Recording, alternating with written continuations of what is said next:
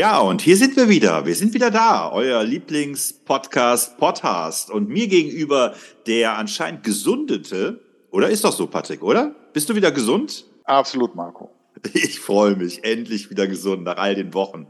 Naja, wir sind wieder zurück. Wir sind wieder in unseren Wohnungen, Wohnhäusern, in unseren Eigenheimen, wie auch immer man das jetzt genauer definieren kann. Ich sehe Patrick wieder vor gewohnter Kulisse, hinter ihm ganz viele gelehrte Bücher in dicken, fetten Ledereinbänden. Zwischendurch ein paar lustige Figuren und im Mittelpunkt natürlich als Fluchtpunkt der geniale, der großartige, der bezaubernde, der lieblich dreinblickende, etwas müde aussehende Patrick. Und äh, mir gegenüber ist der immer noch gut aussehende und äh, eloquente Herredende, der eine beschienene, also äh, hinter dir leuchtet die Lampe so, als wenn du einen Heiligenschein hättest, Marco. Es ist das äh, sehr spannend ist zu sehen. keine Lampe. Das ist oh, okay. Meister.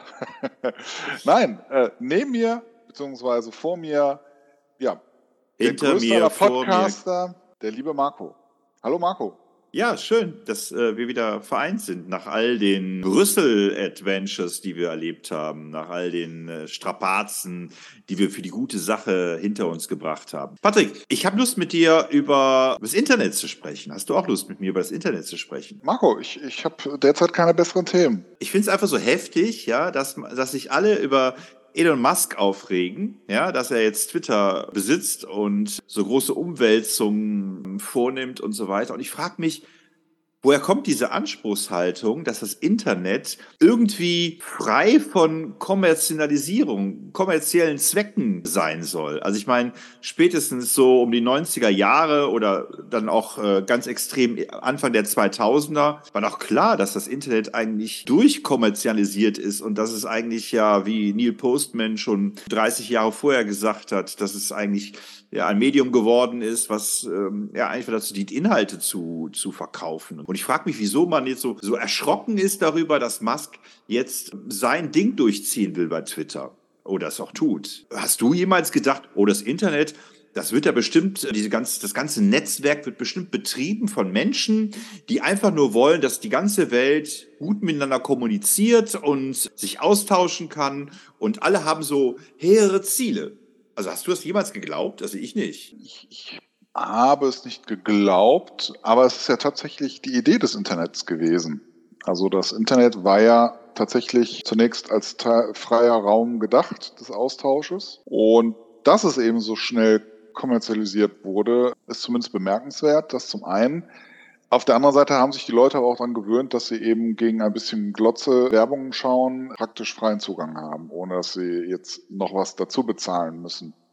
Vielleicht außer ihrer Freiheit, ihren Informationen und so weiter. Insofern, ja, es ist so eine Mischung. Ich glaube, du sprichst jetzt darauf an, dass er eventuell eine Gebühr erheben will für Leute, die einen besseren Zugang zu Twitter haben wollen oder einen schnelleren oder einen besseren. Naja, erstmal, erstmal äh, geht es mir ja darum, natürlich weiß ich, dass das Internet schon früh entstanden ist. Ich glaube sogar schon so in, an Ende 60er Jahre hat man daran gearbeitet, aber es war halt eben, hatte nie die Kapazitäten und so weiter, alles klar. Aber ich sag mal, spätestens ab den 2000ern, ja, als es dann hier diese sozialen Medienplattformen wie Facebook, Twitter oder YouTube gab. Spätestens dann war doch klar, das machen die doch nicht, weil die, weil die es einfach so kuschelig finden, wenn Menschen befreundet sind über die sozialen Net Netzwerke und so weiter. Also ich meine, es war doch von vornherein klar, dass da Daten gesammelt werden. Es war doch von vornherein klar, ähm, dass wir mit Werbung überschüttet werden, dass äh, Benutzerprofile erstellt werden, damit äh, Firmen, Konzerne noch gezielter ähm, ihre Produkte anbieten konnten. Ja, und jetzt ist ja so, dass Musk jetzt zum einen ja vor paar Wochen bekannt gegeben hat, dass, dass er äh, dieses, dieses Häkchen da kosten lassen will. Dann ähm, hat man ja auch von ihm gefordert, dass er moralische und ethische Aspekte da einfließen lassen soll, wie das bisher auch so war. Dann war ja die Debatte, ob der ehemalige amerikanische Präsident, weißt du noch, wie der hieß? Trump, glaube ich, ne? dass Trump wieder zugelassen wird. Sprich, man hat, man war erschrocken davon, dass Musk dann ähm, so schnell ja Tabula Rasa gemacht hat und sich äh, nicht mehr auf das bezogen hat, wofür angeblich Twitter immer stand. Also äh, mich wundert die Glorifizierung von Twitter, ja, dass man es wirklich als als irgendwie als Nachrichten Magazin, als Nachrichtenaustausch, als wirklich ein Medium, über das man ja auch brisante politische Themen diskutieren kann, gesehen worden ist.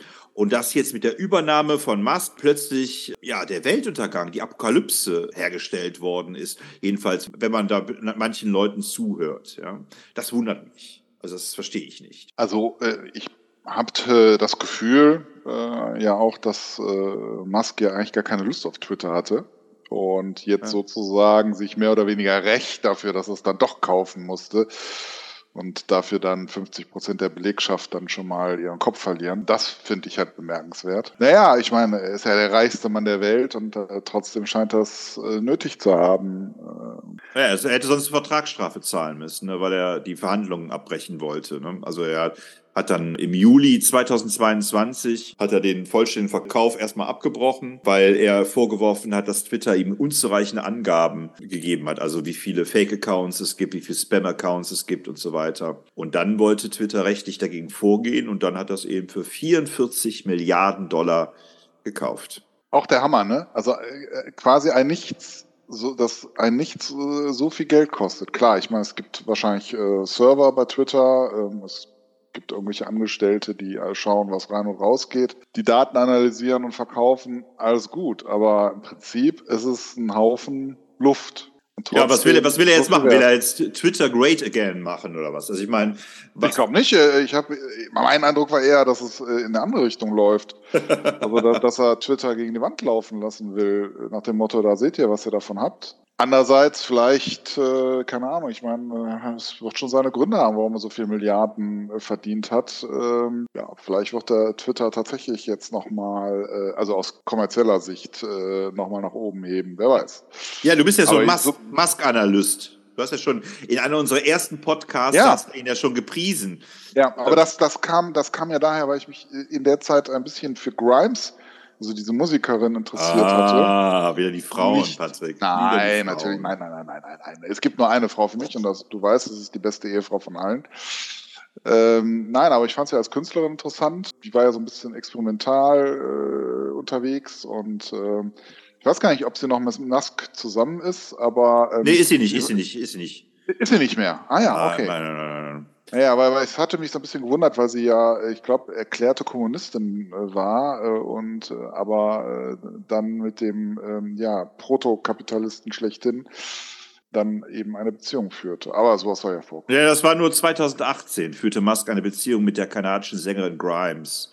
2020, also zwei Jahre später, bekam das Paar einen Sohn. Ja, ich wollte auch sagen. Und weißt du, weißt du noch, wie der Sohn heißt oder hieß? Amazon. Nee, weiß ich nicht. Nee, der sollte XEA 12 heißen. Und das gab Ach, eine ja. riesen Debatte und dann wurde gesagt, nee, Ziffern geht gar nicht. Und dann hat er den Namen geändert in XAEA minus X2, also äh, II. Ja, also er hat dann alles in römische Ziffern umgewandelt, sodass die, die Zahl 12 dann noch in römische Ziffern vorkam. Also der Sohn heißt I? Nee, äh, das ganze Kind heißt so. Ja, also ich dachte, das ganze Kind wäre ein Sohn. Ja, der Sohn heißt X A E A minus 12. Ich glaube, wir müssen uns Sorgen um Twitter machen. Und dann haben sie sich aber dann auch getrennt. Und das ja, zweite. Bei dem, Namen, bei dem Namen hätte ich mich auch getrennt. Und das zweite Kind ist dann von einer Leihmutter ausgetragen worden, 2021. Und insgesamt hat Musk zehn Kinder, von denen eines kurz nach der Geburt starb. Wie, der zehn Kinder von der, also neun nein, Kinder nein, von einer Leihmutter? Nee, nee, von allen möglichen. Also wenn man hier mal bei Wikipedia schaut, der war, also der war mit der kanadischen Schriftstellerin Justine Musk verheiratet, geborene Wilson, von 2000 bis 2008 Und mit der hatte er, ja, nach einem plötzlichen Kindstod bekam das Paar fünf weitere Kinder, Zwillinge und Drillinge. 2010 heiratete er die britische Schauspielerin Tallulah Rayleigh, von der er sich dann zwei Jahre später scheiden ließ. Im Jahr darauf heiratete das Paar erneut. Jedoch reichte Musk 2014 zum zweiten Mal die Scheidung ein. Kurz darauf wurde die Scheidung wieder rückgängig gemacht. 2016 reichte Riley endgültig die Scheidung ein. Also es war wohl anscheinend eine etwas kompliziertere Beziehung zu dieser Schauspielerin. Und dann war er 2017 mit äh, der Schauspielerin Amber Heard liiert, aber die haben anscheinend kein Kind zusammen gehabt. Und mit Grimes hatte er anscheinend zwei Kinder, eins äh, anscheinend selbst ausgetragen und eins mit der Leihmutter. Also, aber wie mit einer Leihmutter? Also Grimes? Nee, hä? Also, wie jetzt? Naja, die haben anscheinend äh, äh, Eizelle und, äh, ähm, ähm, und, und äh, ja, also haben wir das, was gebraucht wird, um ein Kind zu erzeugen. Von Mutter und Kind, äh, äh, von Mutter, Vater und Mutter haben sie dann irgendwie bei der Leihmutter eingepflanzt. Hatte Michael Jackson auch gemacht. Ja, schon, aber achso, damit Grimes nicht nochmal schwanger sein muss? Oder, ja, anscheinend, ja, ja, anscheinend. Also oder kann er oder, oder, oder kann er selber keine, äh, ja, wohl, da bräuchten sie ja keine Leihmutter. Ja. Alles ein bisschen spooky. Die anderen Kinder scheinen ja auch, also Zwillinge und Drillinge und das so hintereinander, sieht ja auch nach künstlicher Befruchtung irgendwie aus, ne? Stimmt, stimmt, stimmt, ist ja oft, ne? Am äh, 6. Juli 2022 publizierte Business Insider, dass Musk im November 2021, wenige Wochen vor der Geburt eines Kindes von Grimes, durch eine Leihmutter von Shivan Sillis Zwillinge geboren wurden. Die Kanadierin ist hochrangige Managerin seines Unternehmens. Also er hat anscheinend neben der Grimes auch noch mit der Managerin oh, ähm, der, Kinder. Der macht ja alles richtig hier, ne? Wie so ein, wie so ein, äh, Mor äh, so ein morgenländischer Herrscher, ne? und, die, vor, und ein Kind beantragte 2022 die Änderung des Geschlechtseintrages auf weiblich sowie die Änderung von Vor- und Nachname, um sich von seinem Vater zu distanzieren. Also scheint nicht. Äh, Wenn das Kind auch XYZ äh, geheißen hat, dann kann ich das gut nachvollziehen. ja. Ja, ja, ja. Also ist, äh, aber es ist doch manchmal erstaunlich, dass wie, wie bekloppt manch erfolgreiche äh, Männer eigentlich sind, oder? Also wenn man sowas hört. Also hört sich ja auch nicht nach einer, ich sag mal, ähm, ja, sag mal, vernünftigen Art und Weise irgendwie mit Beziehungen umzugehen an. Ne? Ähm, also erstmal hat er ja selber wohl zugegeben irgendwann, dass er Asperger-Autismus hat. Ah, okay. Und dann ist er wohl auch Mobbing-Opfer gewesen. Dazu habe ich einen, einen Liedtext, den ich gerne mal vortragen möchte, den ich passend finde. Und zwar gibt es ein Lied von äh, Markus Wiebusch. Ähm, der ist äh, Sänger der Band Ketka aus Hamburg und der hat äh, mal ein Soloprojekt gehabt und ich finde das Lied einfach wunderschön, weil es einfach auf diese, wie soll ich sagen, auf diese Problematik passt. Darf ich mal? Bitte.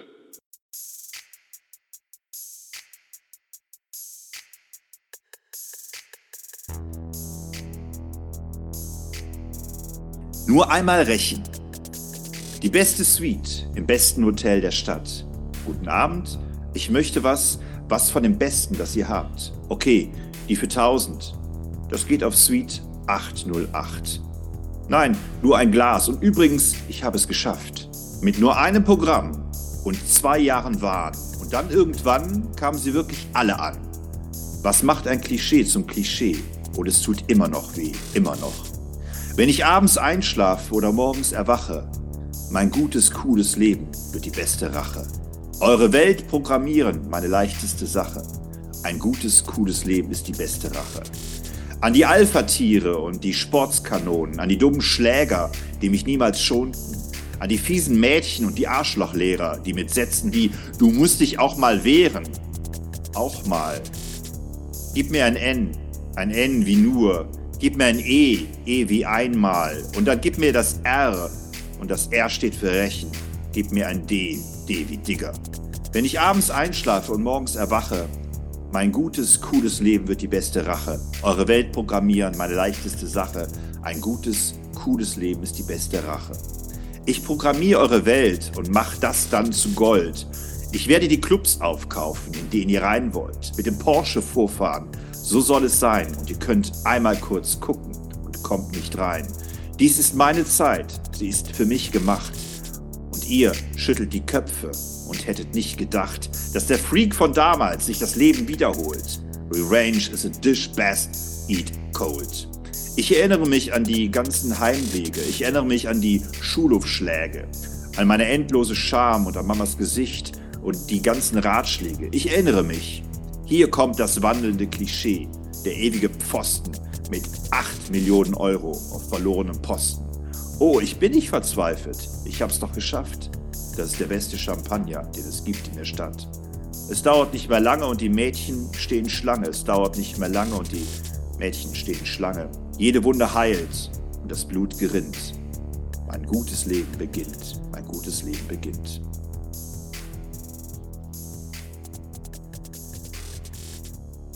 Das war's. ja, also es könnte auf ihn offensichtlich Gedichte. Ich, ich habe sein Leben nicht so intensiv verfolgt, wie gesagt. Also Grimes war eigentlich so das Erste, was mich auf ihn wirklich aufmerksam gemacht hat. Aber ja. Naja, wusstest du, also, wusstest du wahrscheinlich, ne, dass der in ähm, Südafrika geboren worden ist. 1971 Nein. Südafrika und dann aber vornehmlich Vereinigten Staaten. Also er war dann äh, Kanadier, hat dann die sowohl die südafrikanische wie auch die kanadische Staatsbürgerschaft er, äh, erworben später und hat mit seinem Bruder viel gemacht am Anfang. Und ich habe letztens so, ein, so, eine Dokumentation über beiden gesehen. Also die haben äh, schon recht früh, waren die relativ dreist und haben dann so in den Städten, in denen sie gewohnt haben, so äh, Leute angerufen, also Vorstandsleute, um sich mit denen zu treffen. Und einer äh, hat sich dann mit den beiden getroffen und war dann wohl fasziniert von Musk. Wobei der als Hausmeister vorher mehr verdient hat als bei seinem ersten Job, den er dann da in der Firma hat. Ich, ver, ich vereinfache, verkürze das jetzt. Aber ich glaube, das Wesentliche ist dann eben, dass er PayPal groß gemacht hat, ne? mit dem Geld dann nachher Tesla gekauft hat. Und was er ja die ganze Zeit macht, was ihn ja auch begleitet, wo er für, auch ein bisschen für verlacht wird, ist ja hier dieses äh, SpaceX. Ne? Habe ich dann auch in dem Bericht gesehen. Da hat er ja dann mit den Russen auch zusammen, äh, wollte der Raketen von den Russen haben. Und die haben dann gesagt, nee, weil er immer zum Mars will. Also der wollte ja möglich machen, dass man zum Mars fliegt. Aber Russland warf Musk vor, gezielt die russischen Raumtransporter durch Discountpreise auf den Markt drängen zu wollen.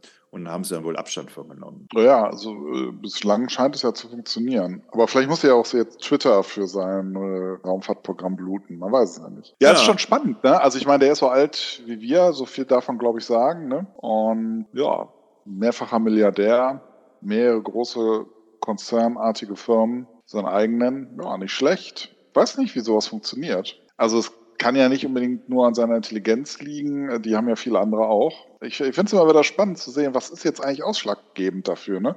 dass jemand dann so einen unermesslichen Erfolg finanziell gesehen hat.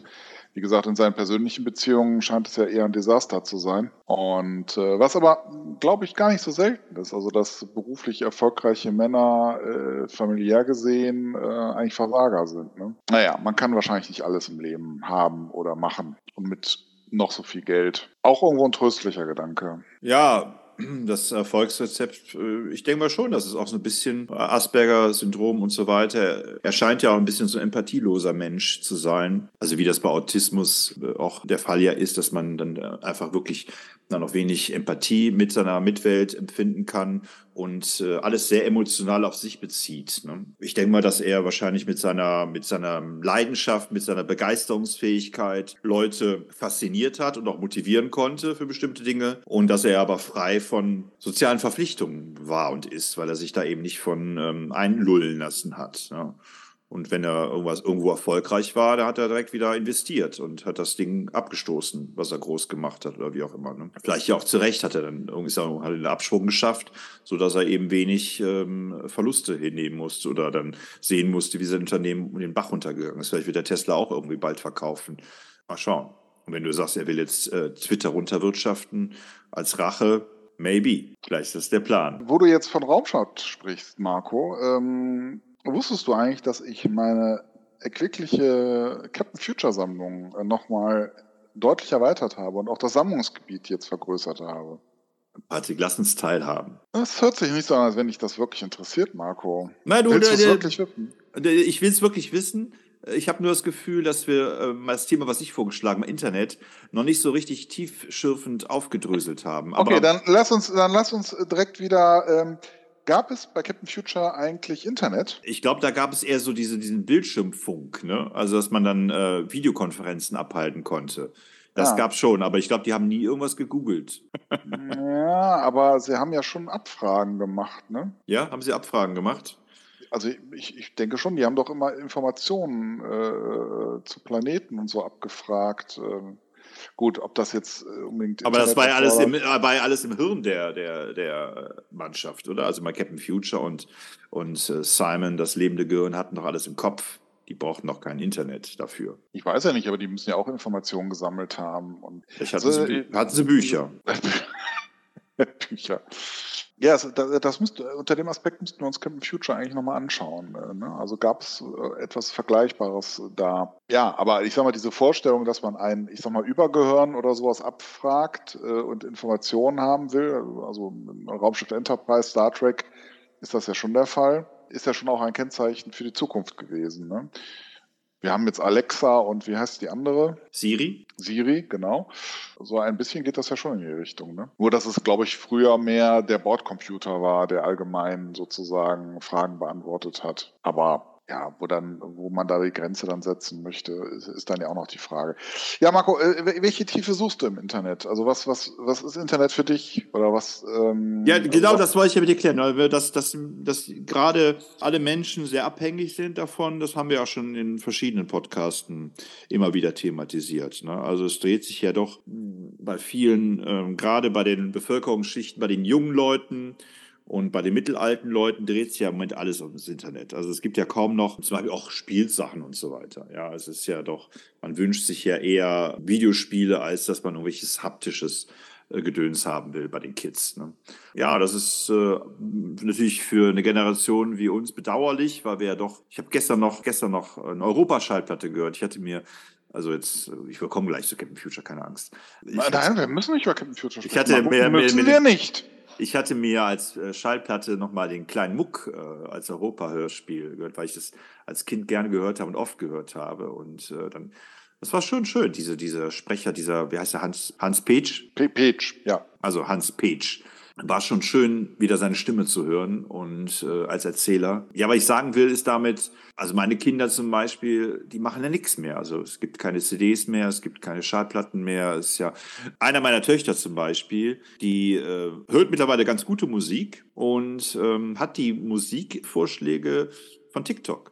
Also sie kennt diese Songs, weil auf TikTok. Und das habe ich letztens auch gelesen, dass mittlerweile TikTok einen unheimlichen Einfluss auf die Verkaufszahlen hat oder auf die Streamingzahlen hat.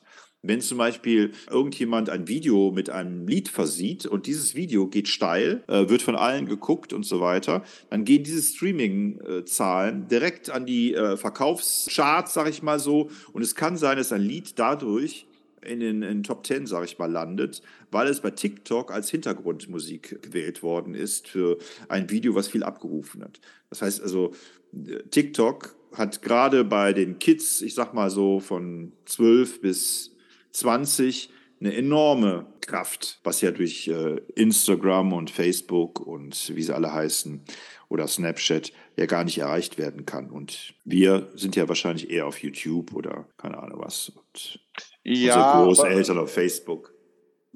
Großeltern auf Facebook. Ähm, ja, wobei ich, ich würde YouTube da nicht totsprechen, jetzt auch bezüglich der Jüngsten. Ich glaube einfach, dass YouTube nach wie vor äh, eigentlich äh, noch generationenübergreifend funktioniert, weil die einfach, äh, einfach ein Filmmedium sind. Ich muss ganz ehrlich sagen, ich habe TikTok nie äh, besucht. Ich äh, weiß von TikTok so gut wie gar nichts. Aber ich glaube, also wenn es jetzt zum Beispiel einen äh, äh, Ersatz für Fernsehen gibt, dann wird wahrscheinlich YouTube das sein. Es ist ja auch zu erkennen, dass die Fernsehsender vermehrt jetzt auch auf YouTube setzen, also viele ihrer Formate auf YouTube publizieren, einfach weil über, über das normale Fernsehprogramm die Sachen nicht mehr abgerufen werden. Ne? Das Schlimme, das Allerschlimmste daran ist, es äh, erfolgt ja auch ein Abgesang oder ein Totengesang auf den Journalismus, also auf den Fernsehjournalismus, äh, aber ganz ehrlich, äh, ich, ich war eigentlich immer also ich habe auch immer das Fernsehen verteidigt, aber ich, ich finde die Qualität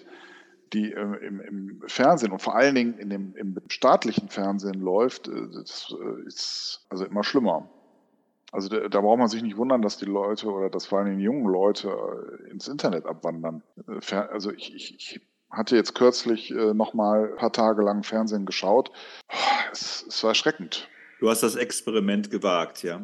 Ich habe das Experiment gewagt, ja, weil ich selber tatsächlich, auch wenn ich äh, schon wahrscheinlich zu den Alten des äh, Business gehöre, tatsächlich äh, viel auch YouTube schaue. Also ich persönlich schaue auf YouTube tatsächlich viel Informationssendungen äh, zur Geschichte, Politik und äh, Hintergründen und so. Und natürlich äh, weiß ich nicht, was das für Leute sind, die da was präsentieren, aber das weiß ich letztlich beim Fernsehen auch nicht. Ja, und die Qualität der Berichterstattung, äh, also jetzt zum Beispiel bei Corona, fand ich nicht gut. Es waren immer dieselben Talkshows mit denselben Gästen, die eingeladen wurden und denselben Inhalten und denselben Behauptungen. Man ist nie auf die Gegenbehauptungen eingegangen, äh, der Verschwörungstheoretiker und was auch immer. Also höchstens, dass man gesagt hat, die sind halt blöd, aber man hat eigentlich nie erklärt, warum die blöd sind. Was, was ich gut gefunden hätte, wenn man das mal aufgegriffen hätte, gesagt, ja, die behaupten dies, so, jetzt schauen wir uns mal die Fakten an oder sowas. Sowas ist, wenn überhaupt dann im Internet, also auf YouTube eben passiert, ne? Also Faktenchecks und sowas. Das finde ich schon mal eine große Schwäche. Also da fühlte ich mich nicht gut informiert tatsächlich. Äh, also da noch besser übers Internet. Immer noch nicht optimal, aber äh, doch besser informiert. Und ansonsten werden einfach auch viele auch im, im, im, im äh, öffentlich-rechtlichen auch viele, ja, also wirklich schlechte Formate, finde ich, angeboten. Also wenn man heute auch, ich sag mal, niveauvolle Serien sehen will, da muss man aber Netflix gucken. Auf den öffentlich-rechtlichen kriegt man irgendwie so B-Klasse-Krimis angeboten, noch und nöcher. Irgendwelche Krimiserien. Ich, war, ich kann nicht sagen, wie viel Einschla Einschaltquote die haben, aber also jedenfalls nichts Besonderes bekommt man da angeboten. Also ich äh, muss wirklich sagen, so wie Fernsehen im Moment gemacht wird, sage ich ja zum Internet. Also und vor allen Dingen zu YouTube. Äh, natürlich ist mir bewusst, dass es ein Konzern ist, der, ich sag mal, auch die Klappe zumachen kann was ich persönlich auch schwierig finde. Ansonsten bietet der viele Möglichkeiten und ähm, ja, was man halt lernen muss, ist, wie, wie bewerte ich die Informationen, die ich eben da bekomme. Aber im Grunde muss man das mittlerweile eben auch beim öffentlich-rechtlichen Rundfunk machen. Ne? Von den Privatsendern will ich gar nicht reden. Also ich schaue auch gerne bei YouTube Dokumentationen und so weiter, wenn ich nicht über irgendwelche Mediatheken gehe. Aber mich nervt wirklich gerade die zunehmende äh, Werbung. Ja, also ich äh, finde das bei YouTube gerade ganz extrem, dass alles, was ich noch vor, ich sag mal, zwei, drei Monaten werbefrei sehen konnte, wird dauernd von Eigenwerbung auch. Ne? Auch Podcaste mittlerweile, ja, was ich echt schade finde, dass äh, egal welchen Podcast ich mir anhöre, mittlerweile überall Werbung ist. Insofern bin ich echt froh, dass wir es geschafft haben, bisher werbefrei zu bleiben. Ja, Und, ja äh, aber wir, wir mussten auch wirklich uns zurückhalten. Ne? Also ja. Äh, die Angebote waren da. Ja, vor allen Dingen, weil, weil es uns eben, wir wollen ja hier nichts mit verdienen. Wir wollen ja und die Welt äh, bereichern mit ja. unserer. Wir wollen unabhängig auch bleiben. Kunst. Wir wollen unabhängig, genau. Äh, ich meine, klar, wir sind natürlich auch über bestimmte Anbieter äh, hier ähm, auf diesem Portal, auf dem ihr gerade unseren Podcast hört. Aber weder müssen wir Geld bezahlen, noch bekommen wir Unsummen dafür, was wir hier machen. Ne? Aber Patrick, ja. wir, wir, wir haben noch ein paar Minuten. Vielleicht magst du jetzt doch mal was zu Captain Future nochmal sagen. Was hast du denn angeschafft? Marco, äh, nett, dass du mich fragst. Ähm, ja, es war eigentlich so, du weißt ja, mein Sammlungsziel war ja ähm, quasi all die Produkte zu erwerben, die ich als all kind die Produkte, all die Produkte kannst du jeden Donnerstag erwerben. Dass ich all die Produkte äh, äh mein eigen nennen Dies wollte. Ist ein gesponserte von der Firma Aldi. Ähm, also, dass ich all die Produkte ähm, haben wollte, die ich hätte theoretisch als Kind erwerben können, wenn ich denn die finanziellen Möglichkeiten dazu gehabt hätte. Und äh, hatte dann aber ein Angebot äh, im Internet gesehen, ähm, wo jemand noch mir fehlende Produkte unter dieser Sammlungsvakzine angeboten hatte, aber zusätzlich auch noch japanische Captain Future Merchandise-Produkte. Und ja, dann habe ich gesagt, gut, komm, greif zu. Und jetzt nenne ich tatsächlich äh, äh, mehrere japanische Captain Future Produkte. Mein eigen, wo ich allerdings nicht ganz genau sagen kann, was es eigentlich ist, da ich äh, nicht fließend Japanisch kann. Das heißt, ich äh, muss noch Wege und Mittel finden, mir die äh, Produktbezeichnung und so weiter zu übersetzen. Und, äh, und wenn ich soweit bin, Marco, dann werden wir uns vielleicht nochmal mit dem Thema Captain Future nochmal etwas äh, näher auseinandersetzen können. Einfach um mal zu schauen, was bedeutet eigentlich oder bedeutet Captain Future eigentlich im Land der aufgehenden Sonne.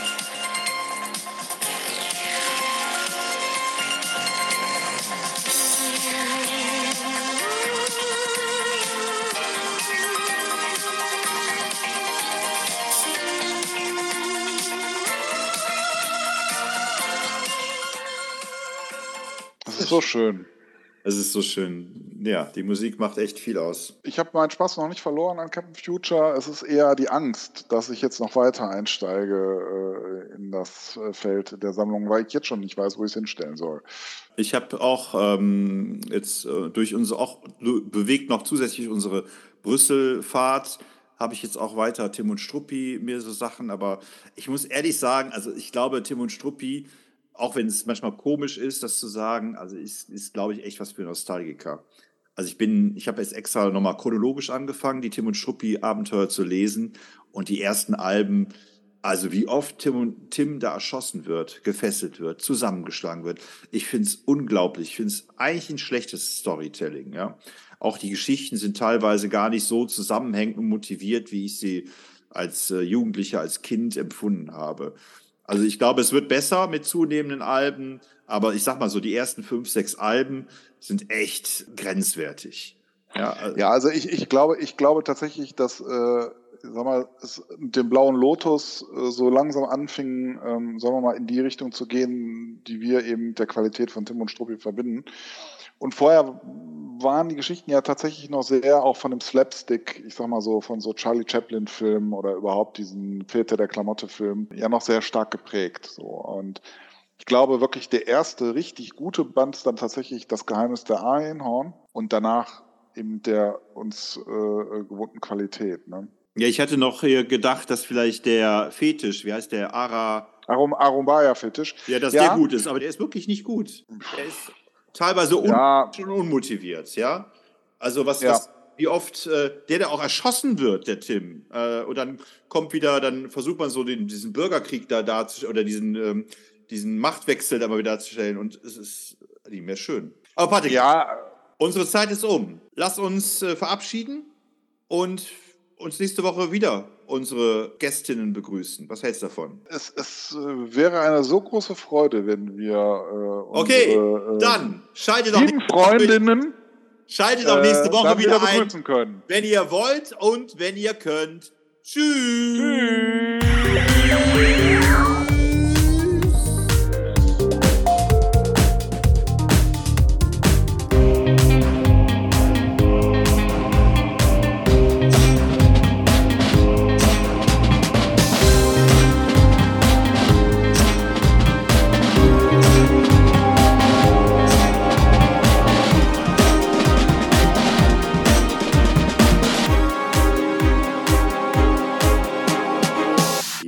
Sind wir wieder mit eurem Lieblingspodcast, Podcast. Und man muss ja mal eines sagen, es sind düstere Zeiten, es sind schlimme Zeiten, vor allen Dingen für Frauen und vor allen Dingen für Frauen, die im Iran leben. Das ist wahrscheinlich an keinem spurlos vorbeigegangen.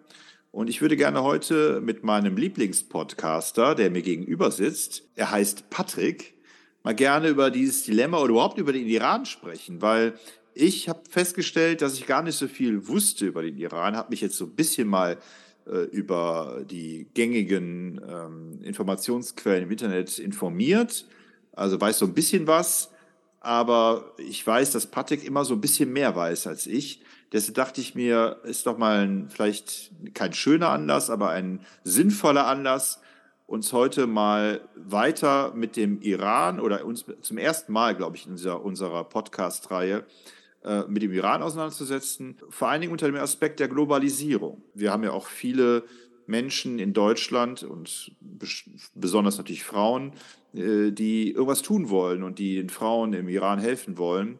Und äh, ja, ich würde gerne mal über die Geschichte ein bisschen vom Iran reden, ja, wie es gerade der aktuelle Stand ist, was die Politik angeht.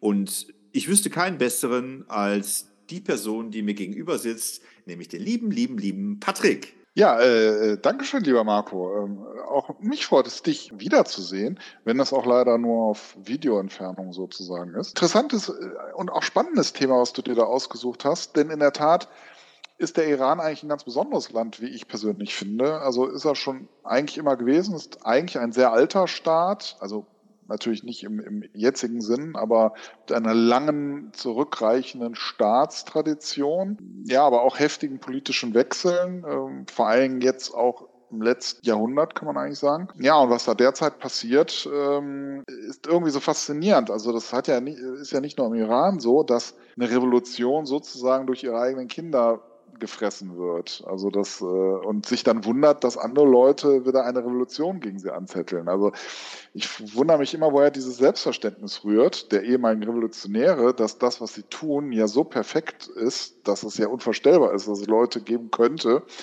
die nicht dieser Auffassung sind. Und ähm, also das finde ich eigentlich fast am verwunderlichsten an dieser ganzen Sache. Und ja, und in der Tat weiß ich nicht, wie das Ganze ausgehen wird. Also man hört ja wenig Gutes. Also da äh, ist, ist ein ganz großes Fragezeichen auf meiner Seite. Also was ich ja gelesen hatte, also zwei Dinge wusste ich nicht. Also erstmal, ähm, dass tatsächlich erstmal der Iran früher ja eher Persien genannt worden ist vor 1935. Also eigentlich ist diese Region ja eher als Persien bekannt gewesen. Ja, man spricht Dann, ja auch Persisch und nicht Iranisch. Genau, das stimmt, ja. Oder was mir auch nicht so klar war, wie groß das Land ist, ne?